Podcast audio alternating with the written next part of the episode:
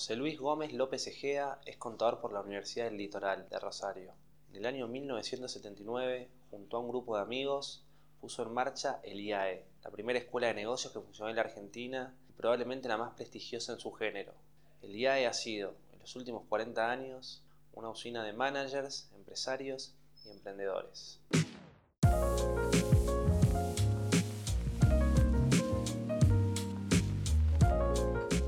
Luis, acá estamos, sábado. Bueno, eh, en concreto el tema de, del IAE fue una aventura propia de un aventurero, como me parece que soy yo, un, aventurero, que parecía un imposible, pero algo que había que hacer. O sea, había que hacer en servicio eh, del público, de la sociedad, de la Argentina. Había que hacer, porque nosotros estábamos muy atrasados en métodos pedagógicos.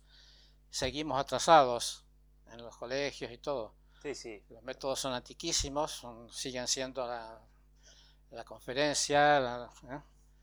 este, el examen.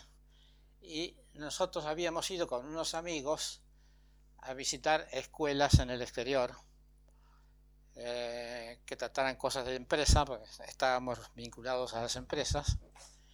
Yo había trabajado en una empresa importante y, eh, y dijimos, esto hay que instalarlo en Argentina. Perfecto. Entonces, pasaron desde ahí 10 años en que no se hizo absolutamente nada. Claro, ¿Eh? En el primer grupo, estoy hablando desde el año 68, en el primer grupo no estaba yo incluido. Ah, Diez años después, eh, e, es el IESE de Barcelona el que nos propone hacer algo en Buenos Aires, porque diez años antes el IESE no salía de Barcelona para nada, ni siquiera para ir a Madrid. ¿eh? Claro, claro, claro. y mucho menos a Buenos Aires. Ellos decían que vengan acá a hacer el curso, ¿no?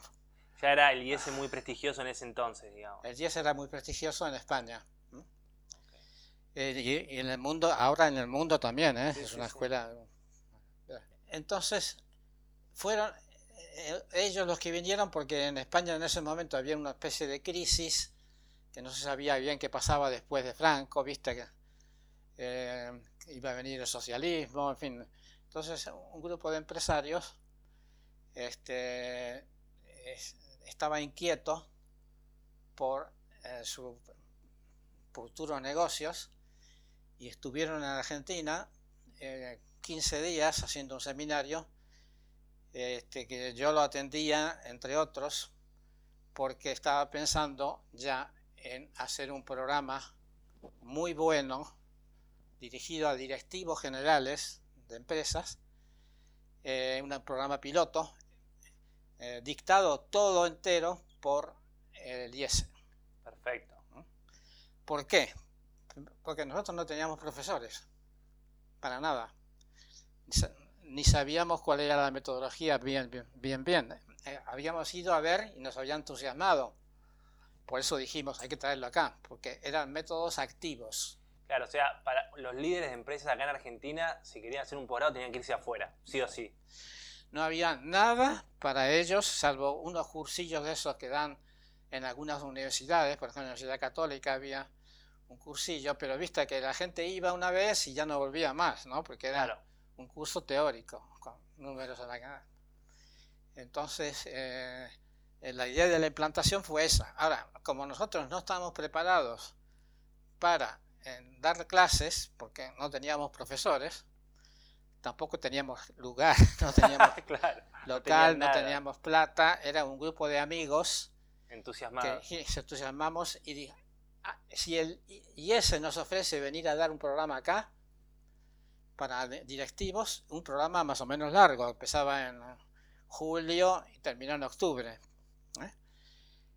Por supuesto que le decimos que sí, que, que, es lo que nos hace falta a nosotros para em, tener un programa piloto, entusiasmar a un grupo de gente y una vez terminado ese programa, vemos cómo, empezamos lo nuestro. Entonces, lo, que hicimos con la GS fue el año 78. el primer programa fue el 78 en un palacio. Eso, mira, un milagro tras milagro, te puedo decir. Sí, sí, sí, ¿Eh? obvio. En el Palacio Dubó, que hoy es un hotel, en la avenida Alvear, ¿eh? hoy es un hotel, nos prestaron las dueñas de eso, que eran las cuatro hermanas Dubó, que vivían en departamentos arriba, ¿no? pero había un, un piso entero que era recepción y que era lo que usaban para las bodas o acontecimientos Sí, lo impresionantes. que alquilaban. ¿eh? No, no lo alquilaban siquiera, no. Lo prestaban. Era, era para ellos y no, no le interesaba nada porque no tenían necesidad, ¿no? Eh, pero yo, yo conocía a uno de la familia, que, hijo de una de las señoras que vivían ahí, y, este, y además invité para el curso ese a, uno de los, a otro de los hijos que era mayor, Wenceslao Escalante, y a otros más de la familia, a dos más de la familia Duó. Entonces les pedimos a las señoras si nos podían dejar eh, el local, el lugar para empezar a hacer el, el curso ahí. Pero esto nos dijeron que sí, estas señoras, 15 días antes de empezar el programa. Claro. El- en el cual se puso nervioso el IS de Barcelona, se puso nervioso porque mm, me mandaban telex, en ese momento eran telex, Claro. diciendo, bueno, mándenos una foto del lugar del aula donde se va a hacer. Para Este, organizarse, digamos, simplemente. Bueno, mándeme los convenios, los contratos que vamos a hacer porque la gente tiene que comer ahí a mediodía, eh, a ver en qué lugar se hace. Y nosotros, como no teníamos todavía la seguridad de emplear ningún inmueble, le decíamos, bueno, estamos, estamos, tenemos tres alternativas, tres posibilidades. Estamos, una de ellas puede salir pronto, pero no había salido todavía. Claro.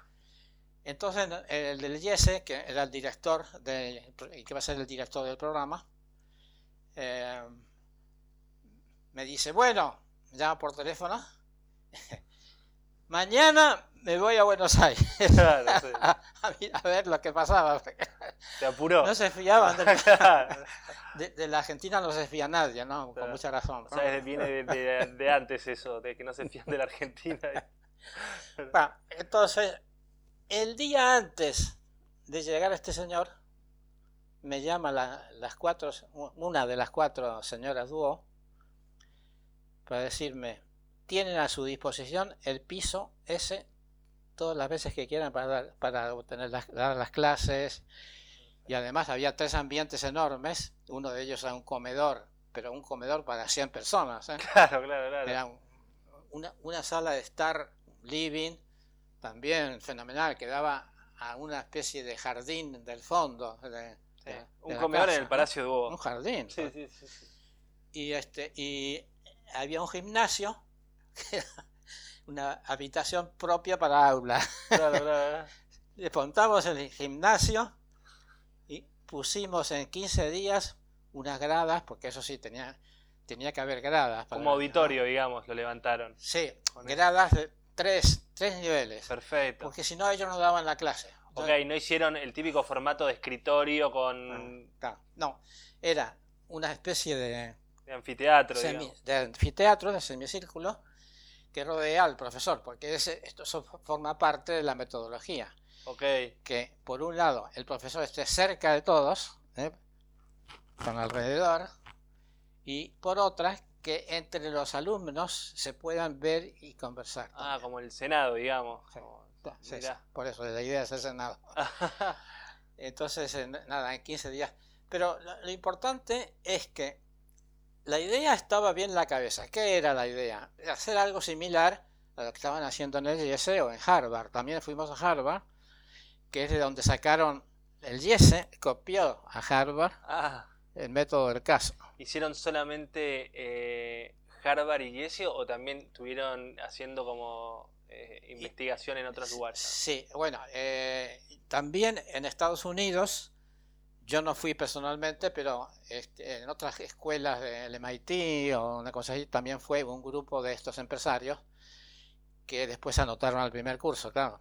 Eh, fueron a varios lugares, pero, ojo, ningún lugar era como Harvard. ¿eh? Claro. Ningún lugar era como Harvard, porque era, en general, mezcla. Es lo que pasa ahora también acá en Buenos Aires. En general, las escuelas son una mezcla, pueden dar algunos casos, pero no lo dan de la manera que es propiamente hablando el método del caso.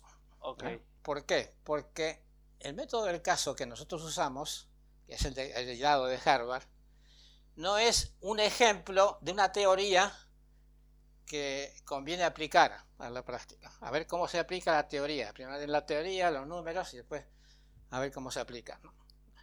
el método del caso es no le voy a, exponer explícitamente a usted el problema. Le voy a exponer la situación.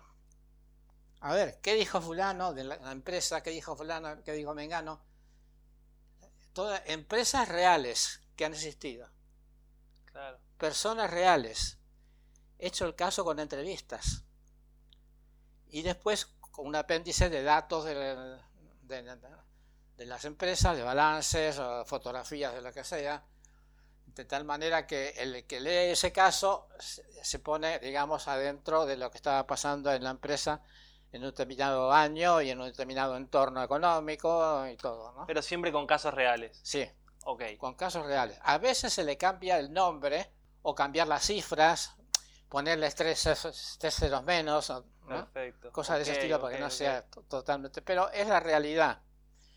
Y, es espectacular porque em, el empresario está acostumbrado a encontrarse con esos temas en la vida real, en su, negocio, y tener que resolverlos. Claro. Entonces nadie le dice, oiga, que el problema es tal. la, primera virtud que tiene que tener un empresario es tomar conciencia de qué es lo que está pasando. Porque es como, como un médico que te analiza a vos y, este, y yo ya llego y le digo, tengo apendicitis, claro, no. Haga estos análisis, toma el pulso, te toma la presión y después te dice. Perfecto. O sea que hay que este, tomar una serie de datos para hacerse a cargo de lo que está pasando. Y eso es una tarea propia del empresario que necesita ayuda para ver cómo, con qué sistema metodológico él primero analiza la situación y, lo y define un problema. Esta definición no es única. Ok. No es única. Okay, okay, la definición puede ser una u otra, depende de la, de la gente que, que define. Pero tiene que estar más o menos adecuada más o menos. Claro, claro, claro. Claro, porque puede haber más de un camino para solucionar ese problema, digamos.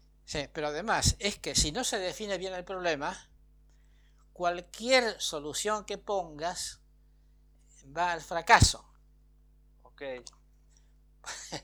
es como si un médico te dice, bueno, tiene hepatitis, y luego te da un remedio que es para este, la, presión. O sea, no, no tiene, o sea, primero tienes que analizar qué es lo que está pasando y hacer un diagnóstico que es perfeccionable.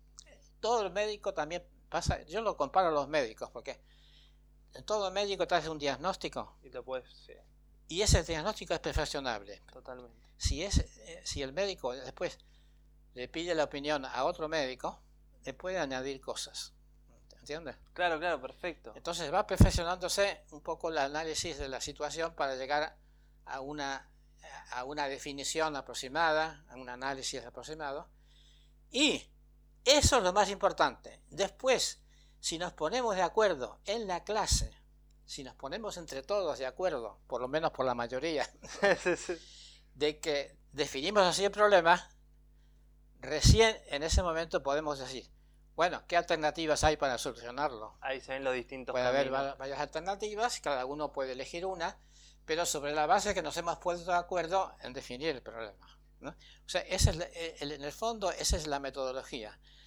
Y eh, esa metodología la empleamos en ese programa, que, en el año 78, en, en el con 40 empresarios que yo colaboré mucho en buscarlos. Y, y mis- también el grupo que, éramos cinco o seis, ¿no? Pusimos a buscar gente, pero tenían que ser, es difícil, porque tenían que ser directivos generales, Totalmente. todos. Vos Entonces, en ese momento eh, ya, ya eras contador, digamos. o sea, Ah, sí, sí. no, yo era contador y, era- y también había emprendido otras cosas. Después hablamos de después emprendimiento. emprendiendo. pero, No, pero lo que te quiero decir es. eh, eh, yo, a- el- cuando ibas a buscar al, yo- al gerente, al emprendedor, ¿te, te sabían quién eras, te daban bola o era más difícil llegar a esa? Sí, no, en el fondo, en el fondo yo, yo lo promoví, yo fui a, a Liese, a Barcelona a firmar el convenio, que tenía que venir por un convenio, pa- pagarles los viajes, pagarles unos Claro. horarios y todo esto. Por y, y yo era que dirigía la, la promoción de la, de la gente para que se anotara. ¿no? Ok, ok, Ah. ok. Pero yo me anoté como uno de los alumnos, como un alumno más Sí, sí, sí, también. Lo que pasa es que yo era de los más jóvenes Claro. en ese momento, ¿no? Yo, yo sabía que lo que había que hacer era traer primero a estas personas, mostrar a un grupo de empresarios, como en el caso nuestro fue 40, Sí. una nueva metodología revolucionaria que se quedaron pasmados y entusiasmados. Te voy a decir un detalle. Los 40 que se anotaron al principio terminaron los 40. No, ninguno se borró. ¿Cuánto dura más o menos eh, en ese momento el, Du- el- Duraba desde julio hasta octubre, julio, agosto, septiembre y octubre. Claro. Y bueno, y además eran día y medio, cada módulo Sí, sí, eran sí. un día y medio seguido, ca- cada semana. Wow. Y Eh. de 40, 100% de efectividad Y terminaba gente los 40. ocupadísima. Claro.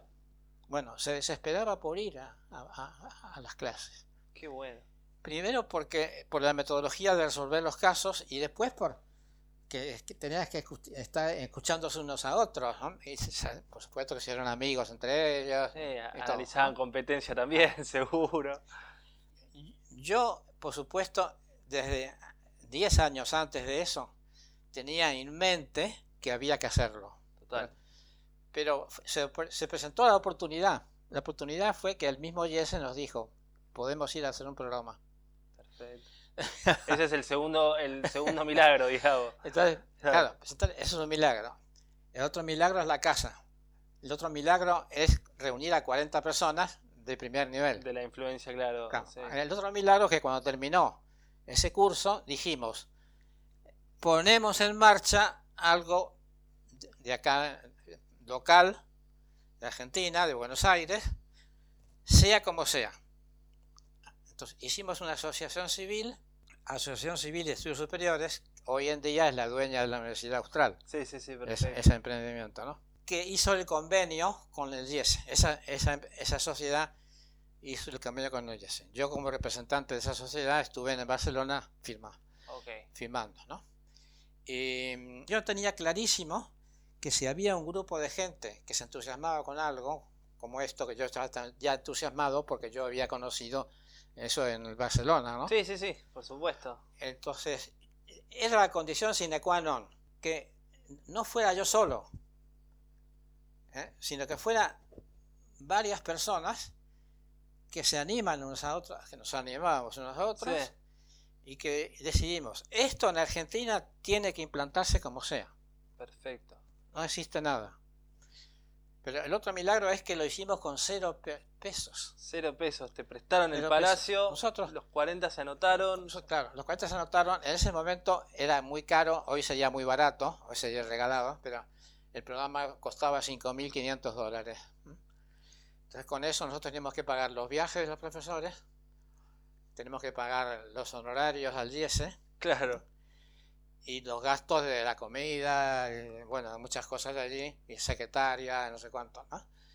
Eh, pero o sea, sin plata, sin personas, pero con una idea bien clara en la cabeza que eso había que tra- transformar, transferirlo aquí a la Argentina, ¿eh? adoptarlo localmente, porque iba a ser de mucho bien, de mucho servicio, de mucha utilidad para unas personas que son muy influyentes. Totalmente. ¿Eh? Impresionante la fuerza que tiene Que- una idea son- igual, ¿no? Que sin En plata, fondo, sin son nada. como los directivos de empresas son como cualquiera. Sí, sí. Lo que pasa es que tienen una influencia sobre a veces miles de personas. Sí, sí, de emplean de a mil, miles de personas. Claro, entonces cada uno miles de personas. Imagínate el impacto que podía tener eso. Entonces, cuando terminó ese curso, que hicimos un, viaje a, Mendoza porque había cuatro o cinco de los, de los empresarios que eran de Mendoza, por ejemplo de Peñaflor, las bodegas de Peñaflor, este, un tal Pescarmona también con La, empresa que, tenía IMPSA, Pescarmona.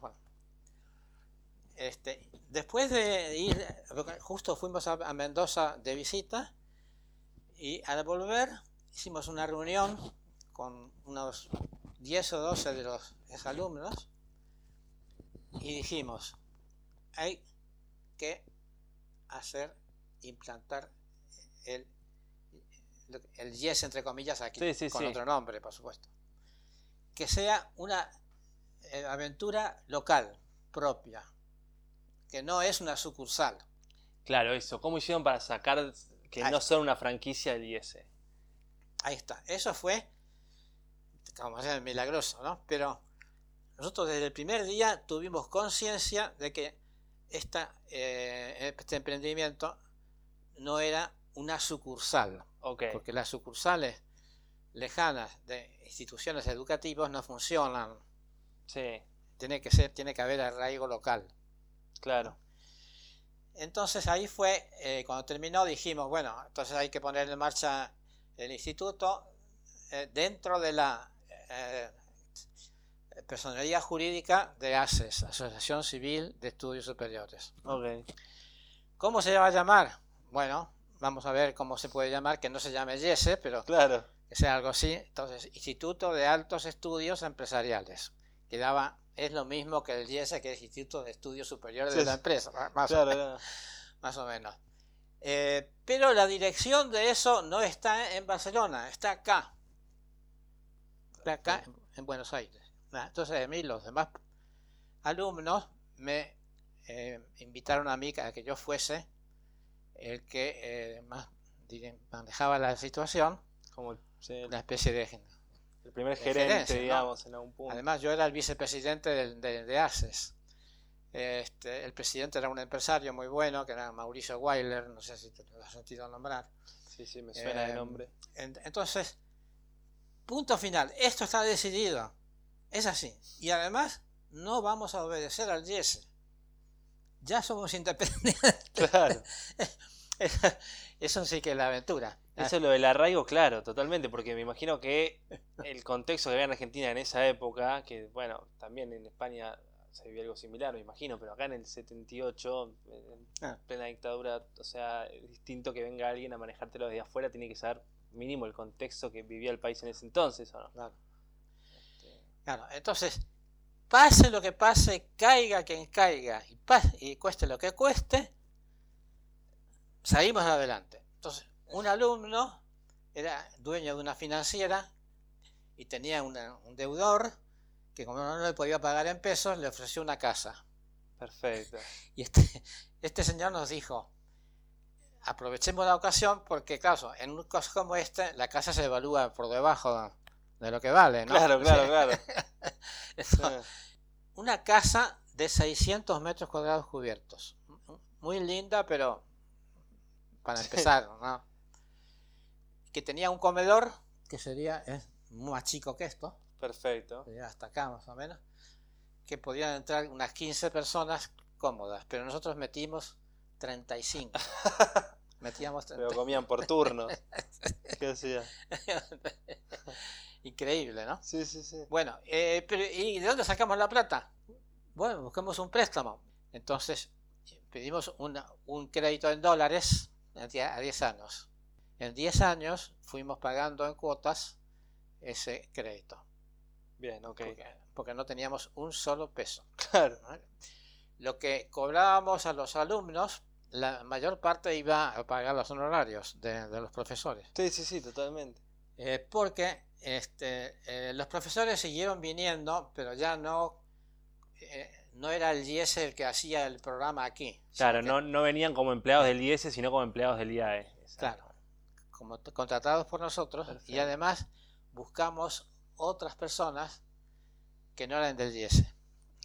Una, ¿Argentinos o de afuera también? Por ejemplo, un amigo mío que era chileno que estuvo viviendo acá tres años y después se fue a México y estuvo, eh, conoció el IPADE, que es una, una institución parecida al, al IES y al, y al IAE, que ya estaba funcionando antes que nosotros. Y eh, él hizo un curso allí y después quiso ser profesor. Perfecto. Eh, era abogado. Claro, se ofreció como profesor. Ah, este, Ricardo Riz se llama. Entonces, este, ese lo invitamos a que viniera a dar clases, era un muy buenísimo profesor, entonces llamaba a todo el mundo. Y un profesor de Harvard. Ok. Que era simbólico para decir, no es el Yes. Ojo que acá estamos con, con, otros que no son el Yes. Perfecto.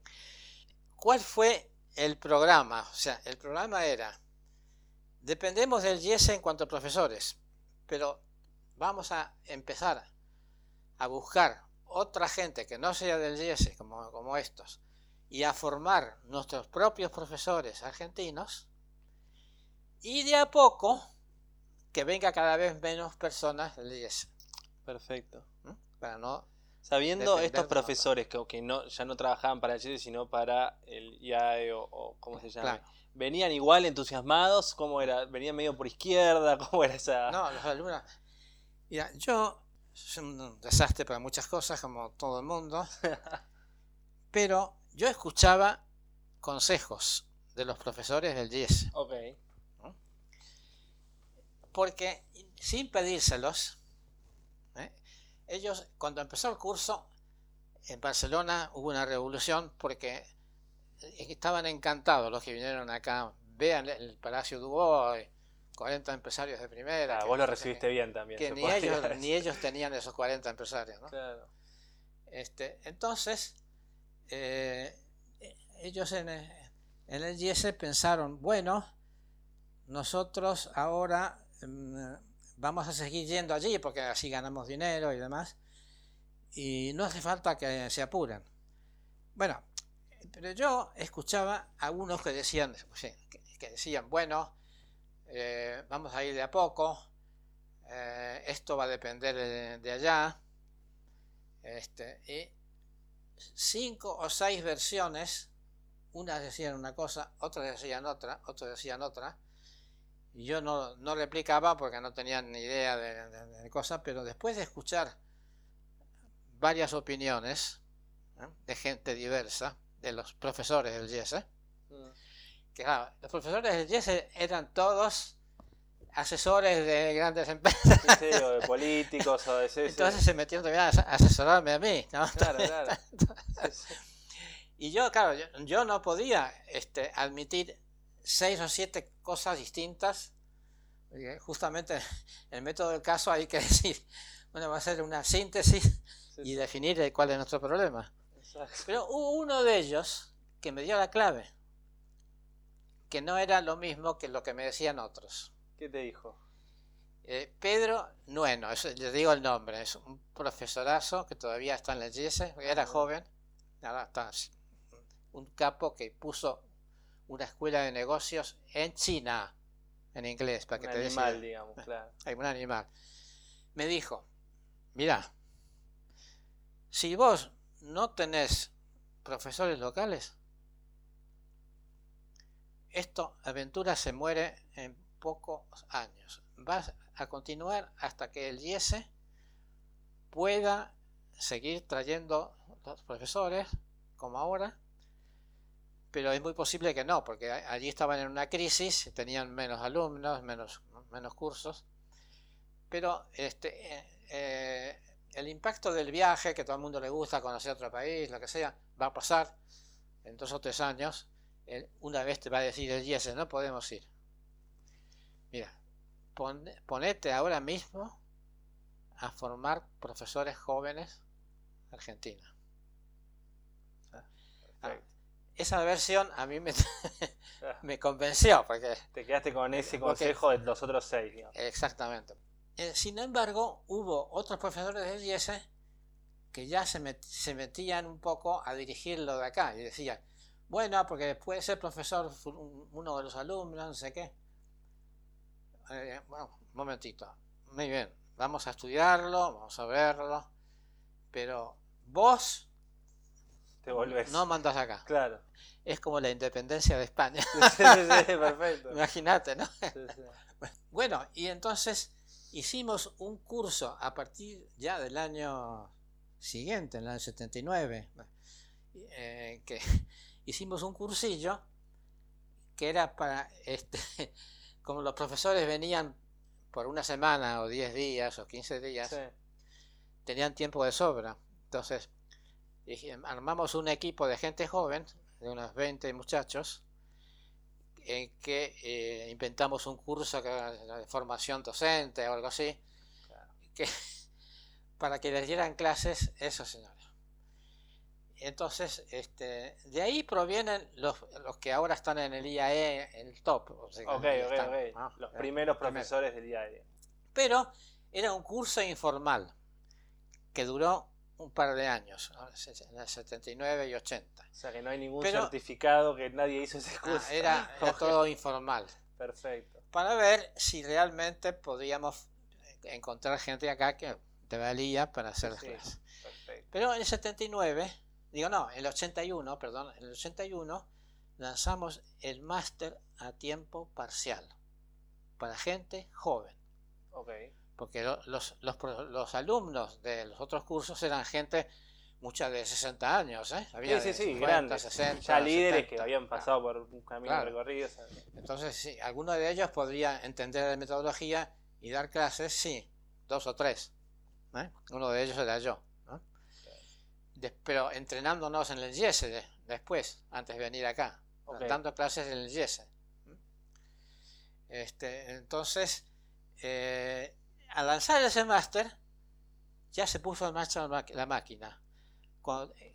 el segundo año del máster, son dos años, el segundo año del máster, aparecieron dos o tres eh, alumnos que se interesaron por ser profesores. Guillermo Perkins, Guillermo de Andrea, eh, Marcelo Paladino y Guillermo Fraile. Okay. Eh, esos son de las primeras promociones que ellos mismos se ofrecieron. Y dijimos, bueno, ellos estaban trabajando en otro lado, estaban trabajando en una empresa. Sí, sí, cada uno tenía su trabajo, pero querían hacer eso como para dar una mano. Mira, vamos a hacer una cosa. No queremos defraudarte si eh, estás dispuesto a, venir a dar clases para probar a ver cómo lo haces ¿eh? este, durante un tiempo sin compromiso te pagamos un tanto como honorario por clase y no hay una relación de dependencia. Bien. Eh, entonces cuando ya estaba en el segundo año del máster empezaron a dar clases pero además el IESE nos hizo un plan para doctorarse allí de estos primeros alumnos, de estos primeros alumnos.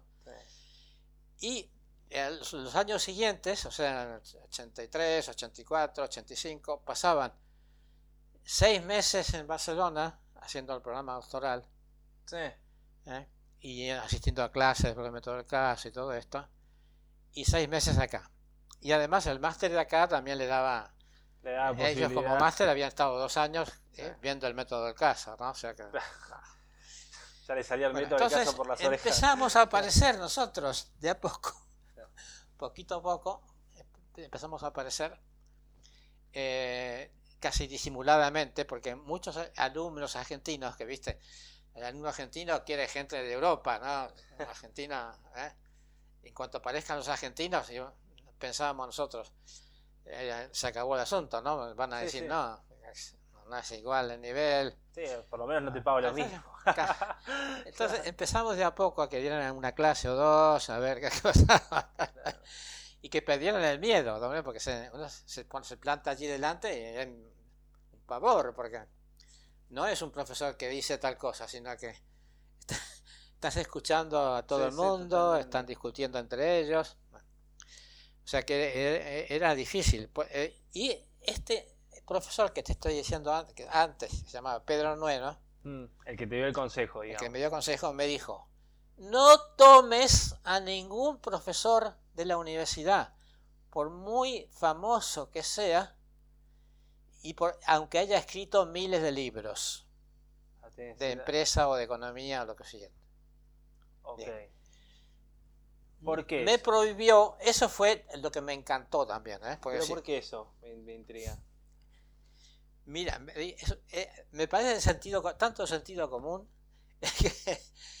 mira, si tú contratas a un profesor de la universidad, de la UBA, pongamos. De la UBA, o, católica, lo que sea, cualquiera, ¿qué va a venir a hacer acá?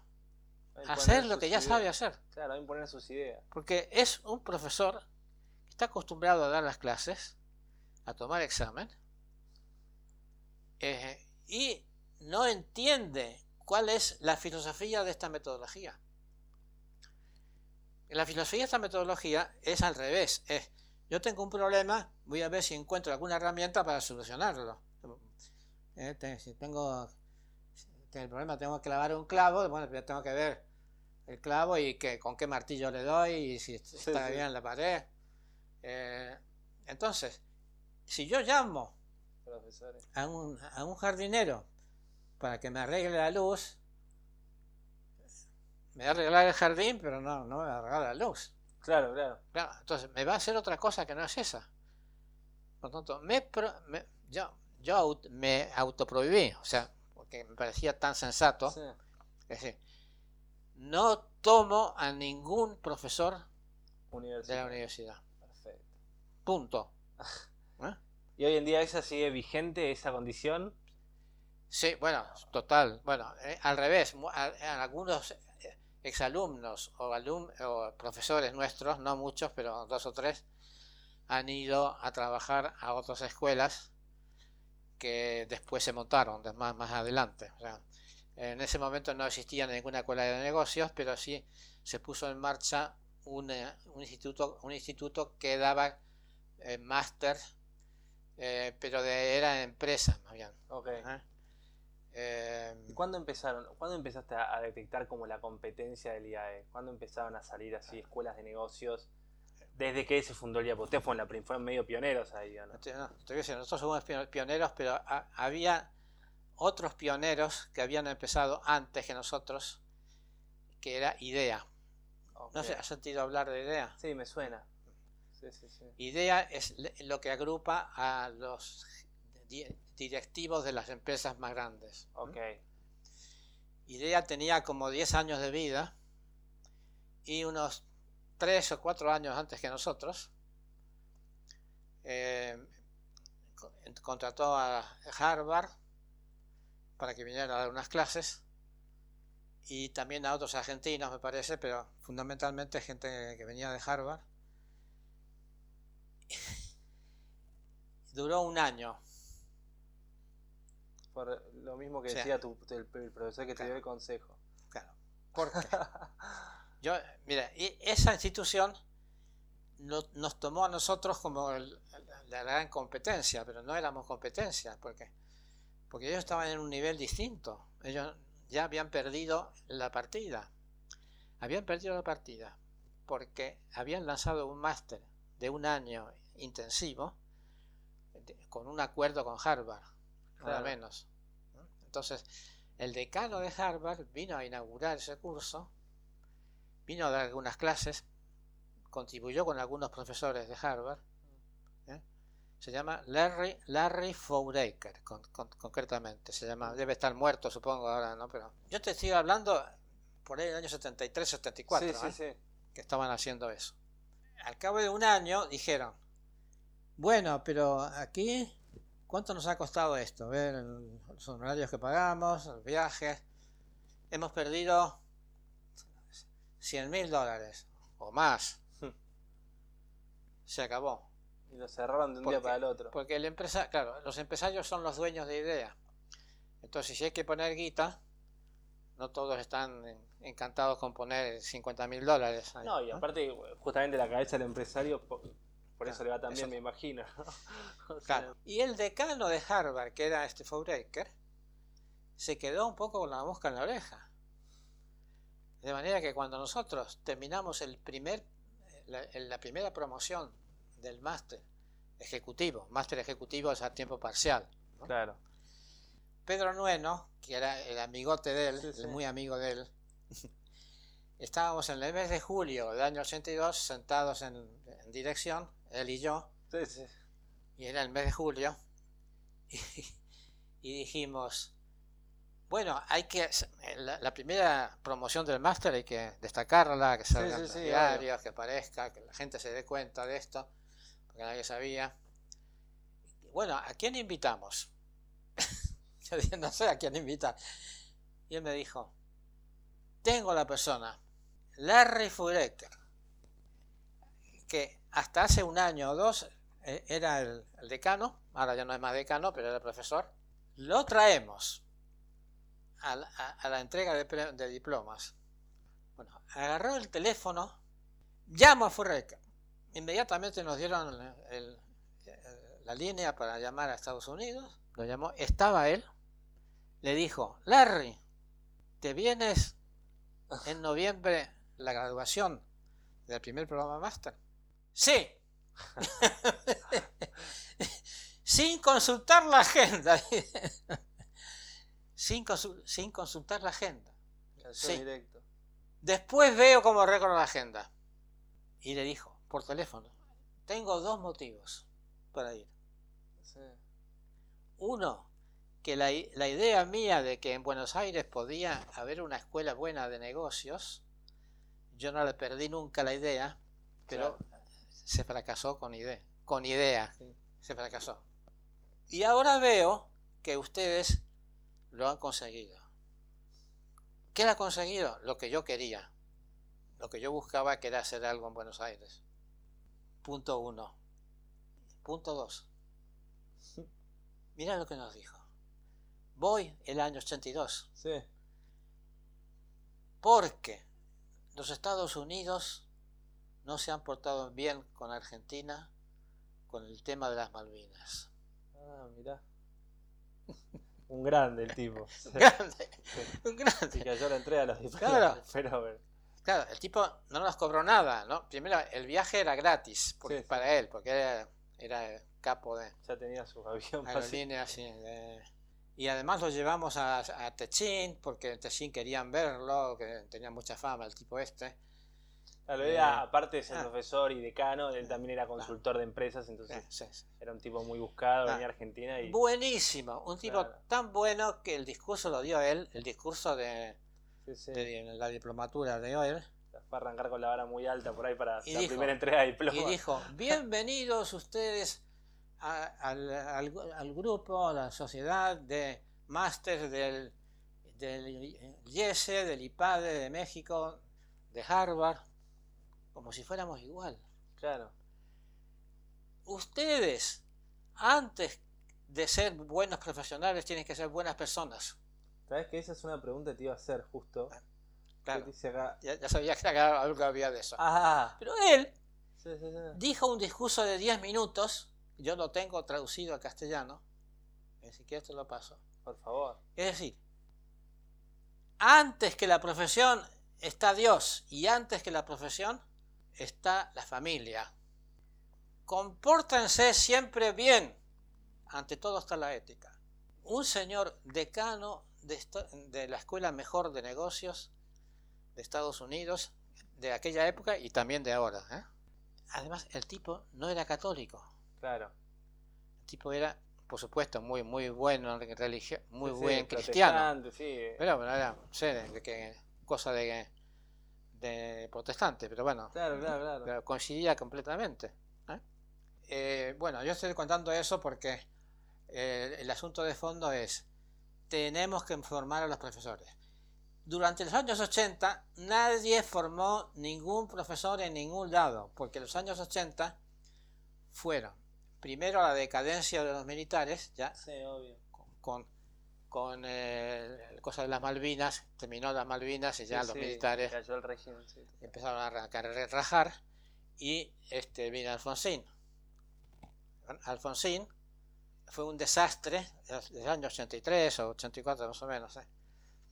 Alfonsín económicamente fue un desastre. Sí, nos metió un gol, pobre. Entonces hubo dos maxi devaluaciones, cambios de moneda, el dólar se iba a las nubes, todo. Sí, como hiperinflación. Entonces, este, en ese momento nadie invertía en nada, en los años 80. mm, Y las escuelas de negocios, no, no, no existían, pero lo que se llamaba IDEA o lo del SEADE, que era la otra institución que te estoy Mm. hablando antes, ¿no? El SEADE, este, empezaron así, bajaron, se pusieron a un nivel pobrísimo, peor que la media de las escuelas de Latinoamérica, para que te des idea. perfecto. En las escuelas de Latinoamérica, en otros países, había escuelas muchísimo mejor que IDEA y que lo que sea. ¿eh? Eh, un de- una, una decadencia total. Entonces, este, nos hicieron una guerra brutal porque los de IDEA pensaban de que si nosotros prosperábamos, ellos iban a desaparecer. Pero decían, no es lo mismo, porque IDEA es una cosa, una organización de empresarios para hacer una vez al año un evento que hacen de 4 o 5 días, que se van a, a Bariloche o a Mar del Plata. Sí, es como un retiro de empresarios que van, sí, perfecto. Entonces, este, y eso es lo que hacen una vez al año. Y dan unas clases, pero dan clases a personal de las empresas, cualquier nivel. Pero ellos no van a clase. Mm, Los directivos, que son los dueños de eso, ellos no van a clase. claro. Y esos son los que nosotros buscábamos. te buscaban al, al- Claro. digamos, a la- los líderes de los proyectos, las empresas.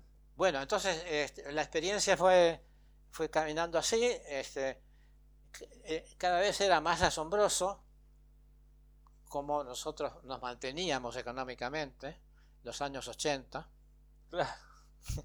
que claro, em, teníamos que subir la cuota en pesos, las cuotas. Y, eh, y al final de los años 80 ya teníamos a un, un elenco de, yo te diría, seis o siete profesores ya locales, con lo cual ya la gente que tenía que venir del IESE a final de los años 80 ya era la mitad. Pero en los 90 fuimos formando profesores, un poco con un sistema parecido. En los años 90 seguimos. A finales de los 90 eran, éramos unos 15 profesores full time, full time, Perfecto. sin contar los que venían del IESE. O sea, vos dejaste tus otras actividades empresariales y te dedicaste 100% a dar clases, digamos, porque... Sí, no, a dar clases y a dirigir el institución, Claro, perfecto. que era, era, más, era más bravo. Sí, sí, sí, No, claro, porque ahí aparecen problemas todos los días. totalmente. Claro. Entonces, pero la idea no era un instituto de empresa, sino que cuando fundamos ACES, la Asociación Civil de Estudios Superiores, el objetivo era montar una universidad. Ok. Y para empezar, dijimos, como no tenemos un mango, vamos a ver si nos ponemos en contacto con gente que tiene dinero y después nos da el dinero para ponerla en la universidad. Claro, claro, claro. Bueno, tal cual. La Asociación Civil de Estudios Superiores en el año 91, cuando cambia, la, Alfonsín se va y viene Menem. Menem, Alfonsín se va, eh, los, los radicales no nos querían dar la- el, el- el carácter universitario Ok. Por razones ideológicas, pero cuando vino Menem, eh, nosotros teníamos un expediente ya presentado y estudiado, y con la eh, antecedente de que estaba el IAE funcionando muy bien, o sea que eh, ya estaba muy avanzado todo, y en el año 91 nos dieron la autorización universitaria. Entonces ahí el IAE adquirió carácter universitario legal, porque antes era informal, pero Bien. legalmente ya eran títulos oficiales, y además se empezaron a, a actividades que no eran el IAE. Bien. Se empezó con una- un posgrado de Derecho y después se creó la carrera de Ingeniería, Bueno, y ahí yo empecé a ser rector de la, de la Universidad Austral.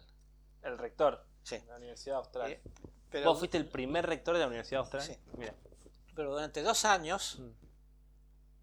Yo era el director del IAE y el, y el rector de la universidad. Las dos cosas. Un pulpo.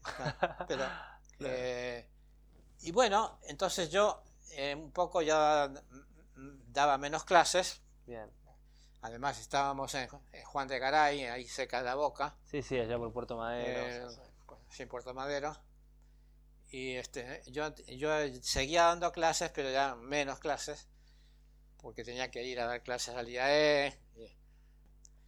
Estando yo de, de rector, es cuando apareció Milagro, otro milagro, Otro milagro. otro milagro. ¿Qué apareció? Un señor que se llamaba Gregorio Pérez Compán, Mira. invitado por unos médicos que estaban ya lanzando la carrera de medicina y estamos buscando eventualmente también un hospital para ponernos de acuerdo con el hospital para las prácticas, ¿no? Mm. Y el- la carrera de medicina, que era la última que yo inauguré en la Facultad de Medicina, Ok. por cierto no se inauguró nunca más ninguna otra Desde facultad, que tú no estabas, no sé, nos volvieron a sí, han- sí institutos de no sé qué, pero no facultades. ¿no? Ok. Entonces, el año, no- el año 95 eh, prepararon la carrera de eh, medicina para lanzar el primer año, 96. Un grupo de médicos muy bueno, de mucho prestigio. Pero en mayo del 95, estamos preparando a ver cómo hacemos para empezar el año que viene. Eh, teníamos un piso entero vacío, el- era enorme, Sí. pero no había nada. Y el doctor McLean, que es un gran amigo mío, que vive todavía pero estaba bastante enfermo, este, me dice, vamos a invitarlo a Gregorio Pérez Compán, Sí. porque yo le operé a su mujer, es muy amigo, le invité a almorzar para mostrarle el cuarto piso, vea que no hay nada, que vamos a lanzar la carrera de medicina dentro de cinco meses, A ver si puede hacer una colaboración o algo así. que nos colabore para las paredes. de- Gregorio es el por Goyo, menos de un famoso, aula, ¿no? sí. 17 de mayo del 95, en la mesa de... Había una mesa de reuniones que lo usábamos para comer también. Sí. Eh, lo invitamos a Gregorio. Viene. Lo llevamos al cuarto piso. Se queda mirando. no- Claro, un piso nada, ¿no? vacío, claro. Sube al sexto piso. A donde estaba el restaurante. Almorzamos. Bueno, ¿qué te ha parecido? Le decían los médicos. Allí vamos a montar la, la facultad. Sí. Bueno, una cosa les voy a decir. No voy a dar un solo peso para hacer una chapuza en el cuarto piso de esta casa. Directamente. No voy a poner un mango No, no, por el cuarto piso. Ni un solo mango partido por la mitad. Eh, bueno, bueno, ya buscaremos otro, a otros eh, que Otro efectivamente, inversor, sí. que efectivamente otros nos, dieron plata, el Reimers. Sí. A los dos minutos, no pasan dos minutos, y dice, pero yo tenía una idea en la cabeza. Ustedes me invitaron acá por algo. Dice, nosotros en la fundación, hace ya años, que aprobamos un, adoptamos una decisión que consistía en montar un hospital general en memoria de uno de mis hermanos que falleció ya hace años y al cual yo, Gregorio, Gregorio, yo lo iba a ver todos los días al hospital que estaba en Estados Unidos. Yo me instalé allí y todo el día me pasaba con él, pero ya cuando yo llegaba en la mañana me veía desde la ventana como entraba por el portón del, del hospital, que había un gran parque alrededor y todo esto. Y entonces hace años decidimos en la fundación hacer en Argentina un hospital en memoria de mi hermano, Jorge, y hasta ahora no sabíamos con quién hacer este proyecto. ¿Ustedes serían capaces de llevarlo a cabo? Por supuesto. Por supuesto, señor. por supuesto, ya mismo. Eh, ya está decidido. Estaba, estaba eh, Carlos Pujadas y yo y no sé quién más. ¿Estamos de acuerdo? Totalmente decidido. Estamos los médicos. Bueno, antes de 15 días mando a un funcionario de, de SADE, que era la empresa constructora, mm. para que empiece a hablar con ustedes para comenzar el proyecto. Y hoy es el mejor hospital del país, si no me confundo.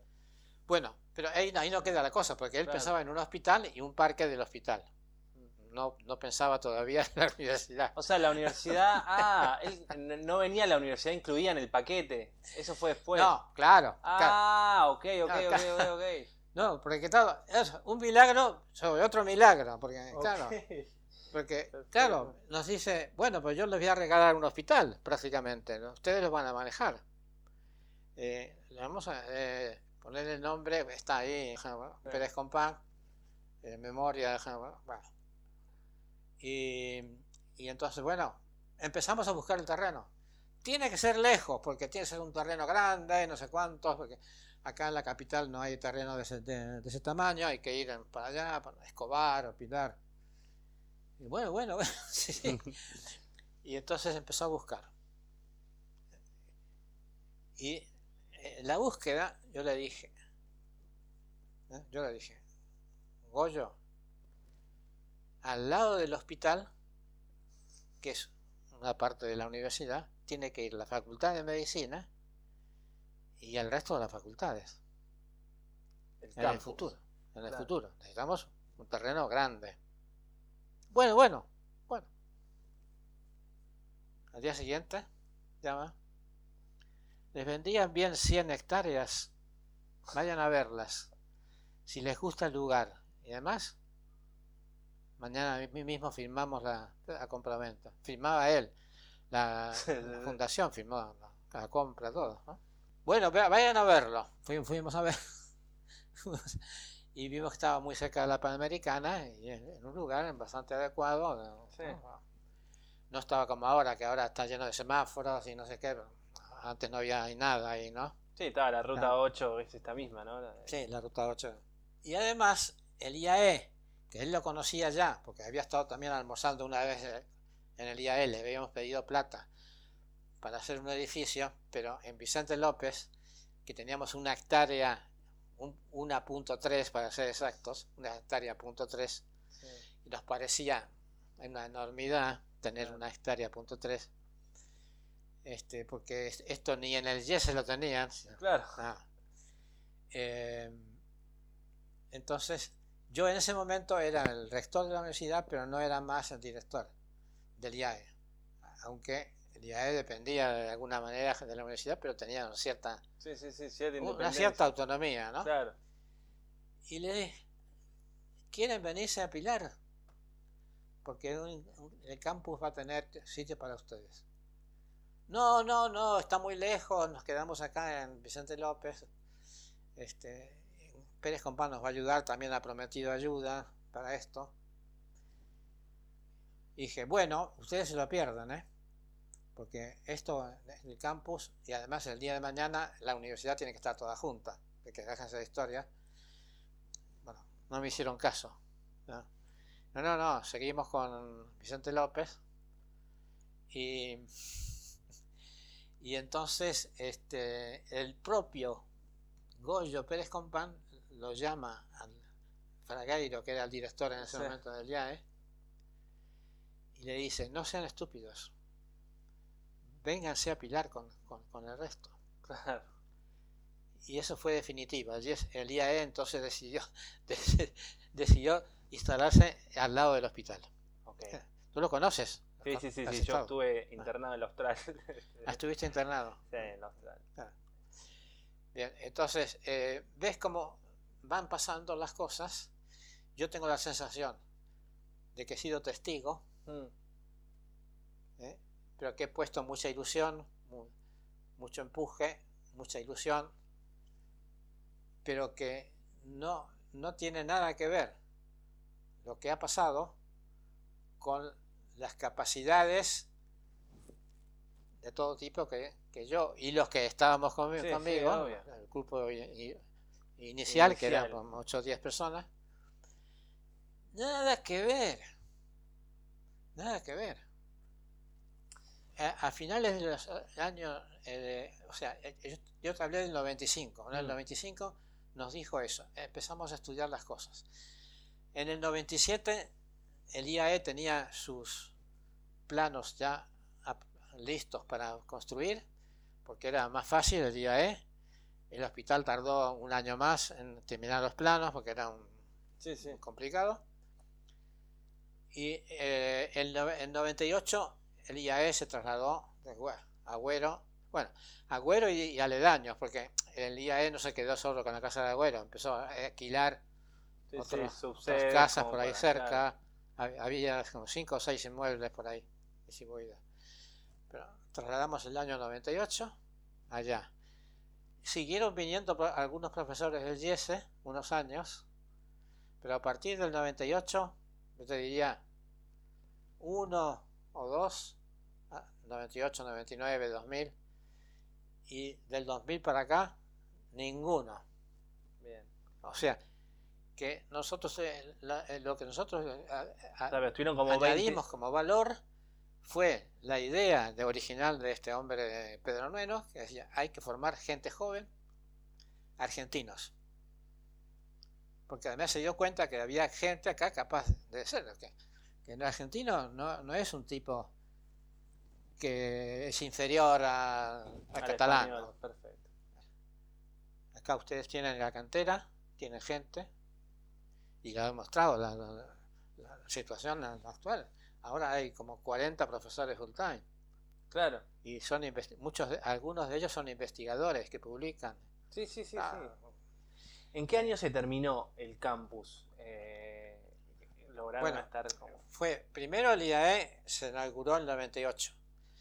En el año 2000 eh, se inauguró el hospital que era para eso, eh, o sea, la fundación nos daba plata para hacer el edificio del hospital y del IAE.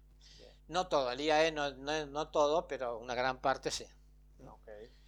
Pero una vez terminados esos edificios, ya no nos ayudaron más y teníamos el campus de, eh, bueno, Juan de Garay, el edificio, Juan de Garay, que quería trasladarse en algún momento a Pilar, pero pasaron varios años hasta que conseguimos suficientes fondos este, y también algún tipo de conocimiento de, la gente de la universidad, porque este, al principio había pocos alumnos, con mm. hacer una inversión en Pilar para los pocos alumnos que había al principio allí. Sí, sí, sí, era mucho Había que esperar un poco también. Y entonces este, ya hace unos, digamos, casi 10 años, o serán 8 o 9, que se inauguró la carrera de, ingeniería y, también se admitían gente de otras carreras, pero seguían las de, para primer año. Y los demás cursos seguían en Juan de Garay. Y primero se montó la Facultad de Ingeniería, que es lo único que existe ahora, pero que ahora se llama el edificio de grado, porque en ese edificio que es muy grande están las, demás carreras, todas carreras de grado, que en el futuro se irán instalando en otros edificios. ¿no? Ahora están ahí todos metidos. Esa es un poco la historia. Ahora, eh, no sé si hay alrededor de 6.000 alumnos de grado y 4.000 de posgrado, una cosa de ese estilo, ¿no? Qué lejos quedaron esos 40.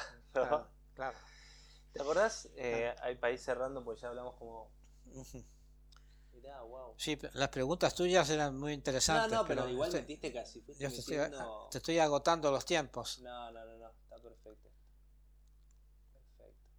Este, ¿Te acordás algún eh, error que hayan cometido como el equipo fundador, digamos, que haya dicho, acá nos confundimos? Bueno, eh, errores infinitos, pero pequeños. Sería. Perfecto. Claro, no hiciste ¿Por ninguna que, era, que fue irreversible. Todos los días pues, cometemos errores. Sí, Yo sí. sigo cometiéndolos. ¿Sabes por qué? Lo que pasa que uno, la diferencia entre unas personas y otras, o grupos y otros, es que se saca experiencia de cada error cometido. Si es pequeño, mejor. Como nosotros no nos equivocamos en el principal, que Claro. fue el objetivo fantástico, un objetivo Ah, muy noble el objetivo ya. muy noble, muy importante para el país. Bueno, eh, hay otra pregunta por ahí también que a mí me entusiasma mucho, Ahí te la hago. lo de la protección en, el tiempo y en el espacio, ¿no? Pero bueno, yo te diría, así, errores estratégicos, no. ¿Pudimos haberlos cometido? Sí. Yo estoy, estoy contando. Si yo le hago caso A cualquiera de los a otros que no. de los otros profesores, Sí. este, ahora no existiría, nada, en fin, o habría un, un curso por año que vienen del IES a darlo. Porque es que no había profesores. Entonces había que formarlos. Hmm. Esa sensación tengo, ¿no? Que no cometimos errores profundos. Sí cometimos errores como todos los días. Sí, sí, sí, sí. Te equivocas. ¿no? Y, Pero de Pero- la diaria, digamos. No, no, no, en el concepto, ni en la idea, No, ni en el objetivo. o sea, No, no. Puede, sí, puede ser que unos profesores sean mejor que otros, o que algún año tuvimos menos gente, que- pero no son, eh, eh, no son errores, sino que, bueno, uno tiene que estar a, a lo que pasa, a las circunstancias, porque uno no puede saber si el año que viene van a venir tanta gente a- a- al curso. Siempre- todo es una aventura. El emprendedor sabe que no, todo le va a venir de afuera. El buen emprendedor.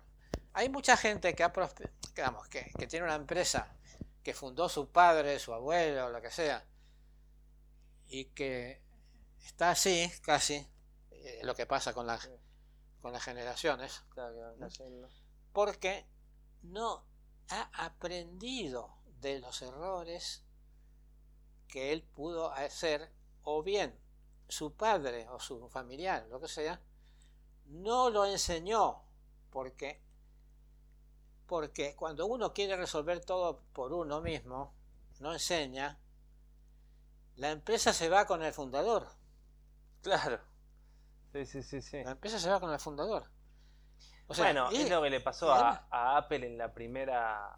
Cuando el fundador de Apple lo echa en la primera vez. Mm. Este, como la empresa dejó de innovar hasta el año noventa y pico, que fue cuando volvió, digamos. claro. Que después, bueno, formaron bases y.